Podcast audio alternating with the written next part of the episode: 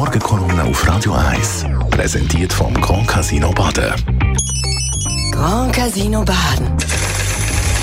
Baden im Glück. Guten Morgen. Morgen. Guten Morgen miteinander. In Umfragen schneidet der Bundesrat in Jazo Cassis immer besonders schlecht ab. Er ist nicht sonderlich beliebt und gilt als nicht sonderlich einflussreich. Wer den Tessiner kennt, wundert sich darum manchmal. Der Ignazio Cassis ist immer höflich, immer freundlich. Im Gegensatz zu anderen Bundesräten hat er nie mit Affären auf sich aufmerksam gemacht, ist nicht beim Schwindeln ertappt worden und nichts macht er auch nicht. Im Gegenteil, er versucht immer mal wieder etwas zu reissen. Seine Unbeliebtheit hat zwei Gründe. Der erste, er ist Tessiner und Tessiner und Westschweizer schneiden in der Deutschschweiz immer schlechter ab als Deutschschweizer. Die grosse Ausnahme ist Alain Berset. Bei ihm sehen heute noch viele Nachteile, weil das Land durch die Pandemie geführt hat. Der zweite Grund. Der Ignazio Cassis führt das Aussendepartement und in dem Departement ist noch selten ein Bundesrat glücklich geworden. Dossiers, die dort vorbereitet und geführt werden, sind häufig hoch umstritten.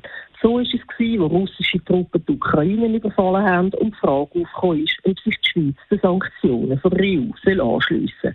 Sie erinnern sich, der Christoph Blocher hat nach einem Ja zu den Sanktionen sogar gesagt, die Schweiz sei jetzt die Kriegspartei.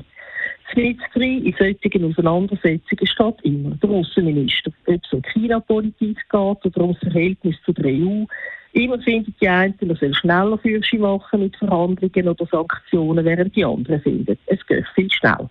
Der Druck, der von Gassis lastet, kann man an einem neuen Beispiel gut erklären.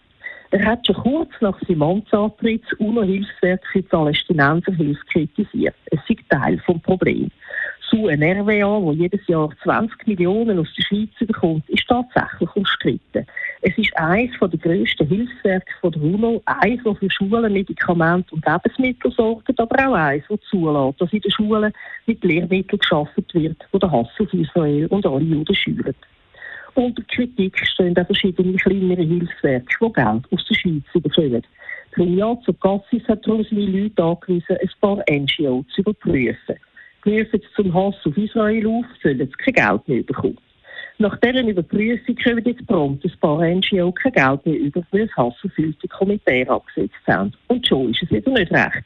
Allianz Süd, die Lobbyorganisation der Schweizer Hilfswerk, kritisiert, weil das Aussendepartement Namen von der überprüften NGO genannt habe, hat es auch bei denen, die, weiter Geld bekommen, den Verdacht geschürt, sie machen mehr Politpropaganda als zu helfen.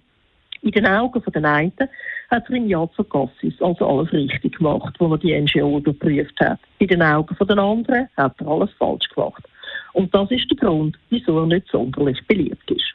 Wird er am nächsten Mittwoch darum abgewählt? Ich glaube nicht. Dann müsste ja ein anderer die Verantwortung für die Außenpolitik übernehmen. Und das ist unbequem. Ein so Sündenbock kommt darum vielen gerade recht. Die Morgenkolumne auf Radio 1 von Christina Neuhaus, ist Leiterin von der NZZ Inlandredaktion. Jederzeit zum Nachlesen als Podcast auf radio1.ch.